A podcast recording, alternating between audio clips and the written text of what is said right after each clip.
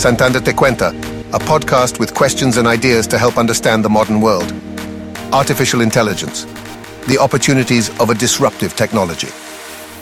Given the proliferation of services centered around artificial intelligence and the associated media hype, Santander Te Cuenta takes a look at the opportunities presented by this revolutionary technology. How is this technology already being used in different sectors? What possibilities does using artificial intelligence in our daily lives open up? What new jobs will be created? How will humans and machines work in increasingly close collaboration? Coinciding with the launch of the Santander X Global Challenge, the AI Revolution by Santander Universities, and in collaboration with Microsoft, Ovidio Cordero, Banco Santander Communications Director, interviews Jens Hansen, General Manager Data and AI EMEA at Microsoft. Hi, Jens. How are you? Hey, I'm great. Thanks for having me. Super excited about today. A little early for me here in New York, just arrived last night, so a little jet lagged, but excited about the conversation.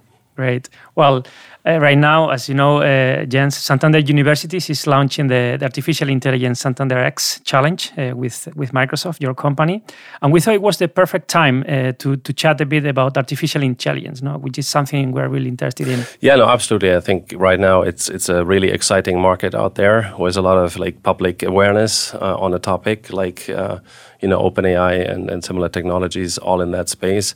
And I'm super excited about the partnership of Santander and Microsoft, not just because you guys are amazing customers, but also as we work on initiatives like Santander X together. That's great, Jens. Well, before we ask uh, you a few questions, our colleague Claudio is going to give us a bit of background uh, with a short report about the key elements that have enabled the development of this technology. Let, let's listen to him. Artificial intelligence has come from a branch of computing that attempts to have computers replicate human cognitive processes. In other words, to make them think and act like us when presented with a set of data. It is based on the ever-growing amount of digital information that the world is generating. Using that information, AI software creates patterns and systems to learn from. Introducing instructions, known as algorithms, enables those patterns to be constantly improved. That's how artificial intelligence learns, through controlled processing of information and by improving behavior patterns. Developments in machine learning mean that the system itself can learn autonomously without the need for human input. One of the main companies responsible for the remarkable popularization of this technology is OpenAI, which was founded in 2015 to develop friendly AI and ensure that it benefits all of humanity. Its most widely known products are GPT, Generative Pre-trained Transformer, a self-regressive language model that uses machine learning to mimic human writing, and DALL-E, software that can make realistic edits to existing images from a natural language caption. Both of these applications create different output according to the data with which they have been trained. This branch of artificial intelligence is therefore known as generative. Generative AI uses generative adversarial networks, a type of deep learning. While a generator creates new data, a discriminator evaluates them. The generator and discriminator work together, the generator refines its output based on feedback from the discriminator until it generates content that cannot be distinguished from real data. It is this generative capability in particular that is opening our eyes to the infinite possibilities being presented to us. Let's explore those in our conversation today with Jens Hansen, General Manager for Data and AI EMEA at Microsoft one of the leading AI companies that has signed an exclusive partnership agreement with OpenAI to ensure AI breakthroughs are broadly shared with the world. The biggest talking point uh, about artificial intelligence at the moment is ChatGPT, a revolution that has impressed the whole world. Microsoft is investing a lot and launching products that incorporate it. But first, now that we understand how artificial intelligence works a bit better, this technology is already being applied effectively in very different industries. What stage uh, of maturity is AI at? Yeah, I think to your point, I mean, it has been already applied for a longer time in a variety of industries and scenarios, right? And some of the, the subdomains in the broader space of AI have been around for a couple of years actually right just think about you know predictive models pricing models so we saw adoption of that already in industries like financial services healthcare transportation for a longer time I mean, a lot has been done already over the last couple of years for companies to figure out how can we interact smarter with our customers. Uh, but it's still early stage, though, in, in a lot of these scenarios. Um, but basically, I mean, the, the number one question is always is how can we give our customers the best experience in every customer interaction, at every touch point, uh, we get in contact with our customers. And so artificial intelligence, you know, has helped with that uh, for a longer time. With the aim of treating AI as an opportunity rather than a threat, uh, new AI related jobs are, are, appearing within a large number of business sectors. What opportunities are you seeing come up in real time? Yeah, that's a really interesting question because there's also a lot of you know concerns and fear in that dialogue sometimes, right? Uh, specifically uh, around the advancements of AI. I think we sort of have to distinguish between how ready are companies to fully embrace AI or society. And so a lot of jobs right now that are super hot in the market are not specifically directly on AI, but more on the broader data context, right? Because, um, you know, still in a variety of scenarios, customers, companies, organizations, and the likes need to, you know, get their data, so to speak, in the right format, in the right shape uh, to enable AI scenarios down the road. And then, you know, it's, it's kind of hard to predict what jobs will come out of this um, AI revolution, if you will. I mean, nobody could have predicted like 10 years ago that we have social media managers and, you know, other roles like cybersecurity specialists that we see nowadays being everywhere, right? So I think some early indication is the, the data management space, analytics is, is still super hot. Like that needs a lot of investment in terms of we need more people in that space. Uh, there's still shortage of you know experience out there and then also like uh, the whole topic of responsible AI, AI ethics. How do we deal with AI? Uh, you know, at a company level, at a broader society level, like that is really some some areas where we see already you know new job postings hitting the market as of right now. Um, for our sector in particular, the financial sector, what opportunities do you think AI offers in terms of improving the quality of uh, services that customers receive? Yeah, I think to me, ultimately, you know, it's it's all about the customer at the end of the day, right? And so, new generation of customers also come, you know, with new heightened expectations on how, you know, well, uh, you know, a, a, service company in the financial uh, space uh, supports them in in their journeys, right? And so I think in one headline, it's like about how do we improve the quality of the service, but also uh, very important, how do we make this more personalized, right? Um, and that could be, you know, um, goal-oriented financial advice, but it could also be um, as a customer help like the company should understand me better and what my needs are at this moment in time and then interact with me in a in a smart way right so i think that is for sure in the financial sector the the most common theme uh, right now uh, I mean, there's more technical applications if you think about something like risk assessment, uh, fraud detection, stuff like that. But like, I think more visible for the average person would be all things around customer interactions. Okay. Does AI always depend on a human to ensure that there are no errors, or can it be fully trusted for some tasks?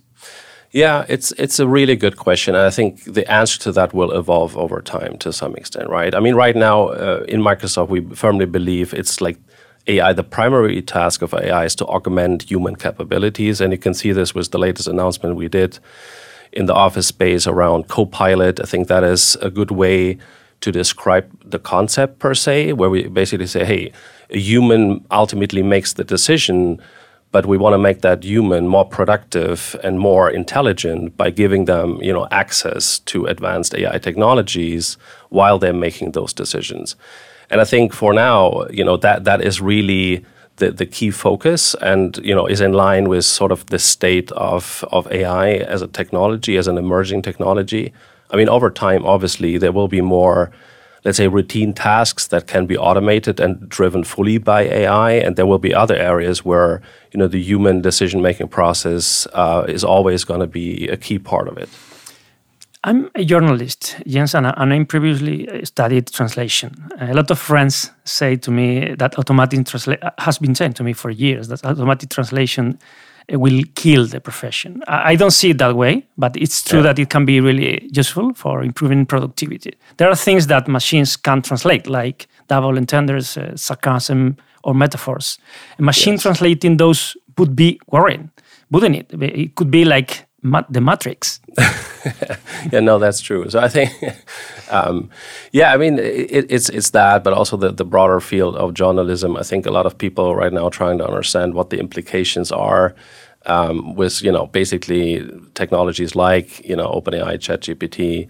uh, all, all, almost having a creative element to it. But to your point, there's just things that right now AI can't reliably do, right? And and that is in, in the broader space of journalism is like investigative, you know, research. Like how do we connect the dots between sometimes very complex scenarios? That is obviously something that is really right right as of right now, not really something, you know, AI could deliver and the the subtle nuances in terms of context, culture, and all all that in sort of translating text is is certainly in that field, right?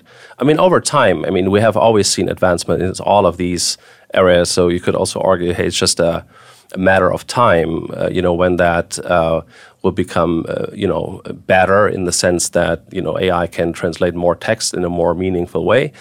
Uh, but then again, we free up, you know, basically resources to do better, you know, journalistic work in general, right? So that is always like the the old conversation of this technology hurt, automation hurt. I think ultimately history has told us that's not really the case necessarily, right? So, um, um I, you know, I, I don't feel like we should be stressed about it. To your point, yes. Mm -hmm. So you just mentioned Chat, Chat GPT is clearly the biggest talking point at the moment, as we just discussed. Microsoft is investing. Could you tell us a bit about uh, how we are going to start using Chat GPT naturally in the applications we use at work? Yeah. So, I mean, that's such an interesting piece, right? Because with ChatGPT, it's basically the first time that AI got mainstream attention. I think before ChatGPT, it was sort of almost impossible to really conceptualize what AI was supposed to do. Uh, you know, you had that field of data science. It all sounds like very technical, and you know, you have to have like a couple PhDs in in the background doing that stuff. With with ChatGPT, obviously, everyone could experience for the first time, right, uh, what the power of AI is. And keep in mind that's still early stage, right? So the the versions you're going to see in a year from now, two years, five years from now, will be at a whole different level. But I think that has really, you know, changed the game as in it has crossed into the mainstream mindset, uh, uh, if you will. People could play around with it and could experience it. Now, I think from a Microsoft perspective, we've seen this a long time coming, right? We've invested very early on in the company that's behind ChatGPT and other services, OpenAI. Uh, we made an investment a couple of years ago, doubled down basically this year, uh, you know, was a huge investment into that company because we believe that, you know, fundamental technology they're developing will ultimately land in all of the productivity components that we offer as a company. So think about something like just, you know, writing a document in Word, right? Being on a Teams call and actually getting a summary uh, like a meaningful summarization of, of a one hour call in terms of meeting notes, right? That, like that's super powerful and a real productivity gain for a lot of people, right? So the the technology itself has multiple like so many different fields of application that over time we will see that also landing in all of the applications that Microsoft is offering as we would call it like first party products uh, and then our customers like you will build, you know, on our platform their own services to make sure their own, you know, processes can benefit from from that. The most obvious use case example right now, obviously, is like ChatGPT, as in, oh, I can chat with AI, right? And that is also, I think, interesting because that takes the old concept of like the Alexas of the world, of the Siris of the world, were, you know, quite dumb at the time, to be honest, if you compare that right now with the capabilities that you know ChatGPT can deliver. Uh, so the like that is the the first time actually you can really have an interaction with AI in a meaningful way. It you know it keeps track of the context of the conversation and so forth. So th that is the most obvious one and can obviously be used in customer service scenarios and stuff like that. But also we you know we see really end-to-end processes uh, that can benefit from you know embedding OpenAI as a technology into these end-to-end -end processes, right? One example of that, for instance, would be a fully automated claims management process where, you know, the AI, you know, takes care of the documents, takes care of the customer back and forth, like the interaction, the documentation, summarizes what happened in the contact center whenever the customer called, right? So I think uh, ChatGPT is the most obvious one, as in uh, everybody can sort of understand what that is, uh, but ultimately it will find its way into a lot of processes. Mm -hmm. And if we think about it a bit more broadly, what do you think artificial intelligence is going? What will we see in a few years' time? Yeah, I mean it's it, it's a bit hard to predict. A because I don't have a crystal ball, right? B is like the the speed of innovation is just increasing, right? And and you can see this like we had ChatGPT 3.5. Now uh, we have you know uh, version four. I think we will see a lot of like new stuff coming uh, over the next you know 6 12 18 months. So that's a bit hard to predict. But i think the two areas that are most most important to me one is there will be new advanced forms of that human machine collaboration right? Because we we need to make sure it is super seamlessly embedded in all these you know productivity uh, processes that you know everyday workers face as in you should not even notice you interact with an AI, I guess is is the point, right? Because um, th that is the the interaction between the human and the machine that should become as seamless as possible. So I think that is the big next thing in AI that we need to get right across the industry over the next two years or so because that's really what will drive and fuel further adoption of the technology, right? It should be transparent in most contexts, in, in, most of the contexts. You know, the human should not even know per se that this is driven by AI. It should be just a smarter, more you know, intuitive way of interacting mm with this. System. I'm thinking about the challenge of regulation, and there are various theories, as you know. Elon Musk has asked for regulation, while Mark yeah. Zuckerberg from Facebook has been less keen to it. Actually, Elon Musk had a, quite an alarmist outlook no, in which machines are dangerous because they are much smarter than human beings. No, it sounds a bit, you know. Well, what do you think? What do you make of that? Yeah, no, I mean th this is such a complex conversation, which is for the most part. Um, th there's so much oversimplification in that conversation. It is almost, you know, sometimes to an extent a bit, uh, you know, painful because there's some folks, to your point, almost propagating like doomsday scenarios. You know, some people sort of feel like that's the Skynet scenario from the Terminator movies, right, where the machines take over and you know they make decisions for us. That is probably a bit more extreme. Um, I'm not sure that is uh, a very realistic scenario. And then others kind of feel like we should not regulate this at all. To your point, right?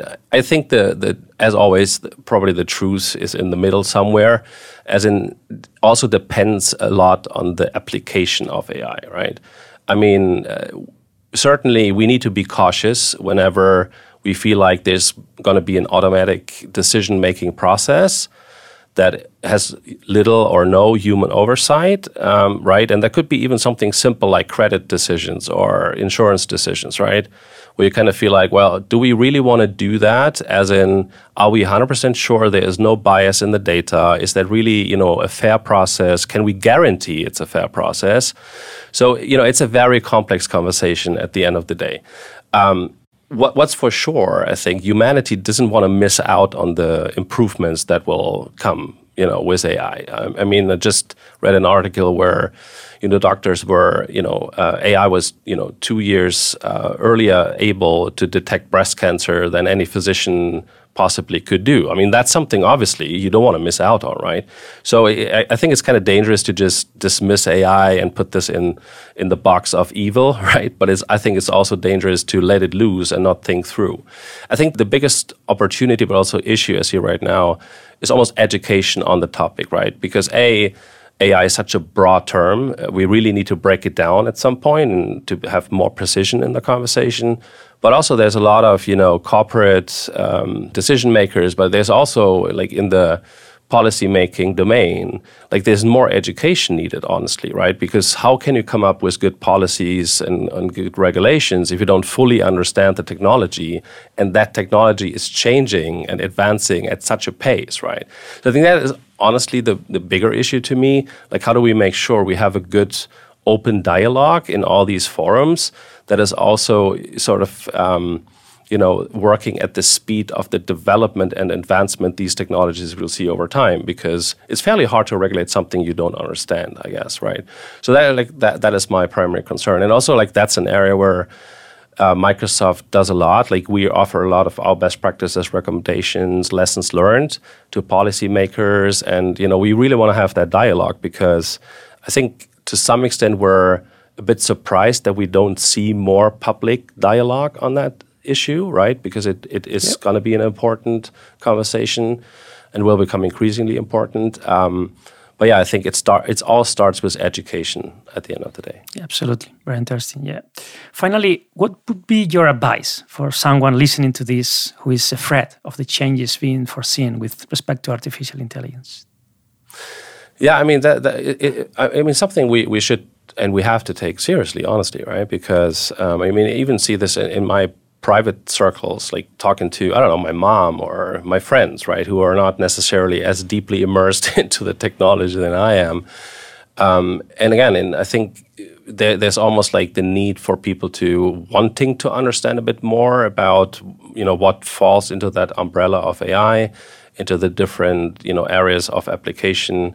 Uh, so I think there is an element again of education that's necessary. I think we, as an industry, we need to do a better job being probably a bit more transparent in terms of what's coming and how we feel about this and how we think about this.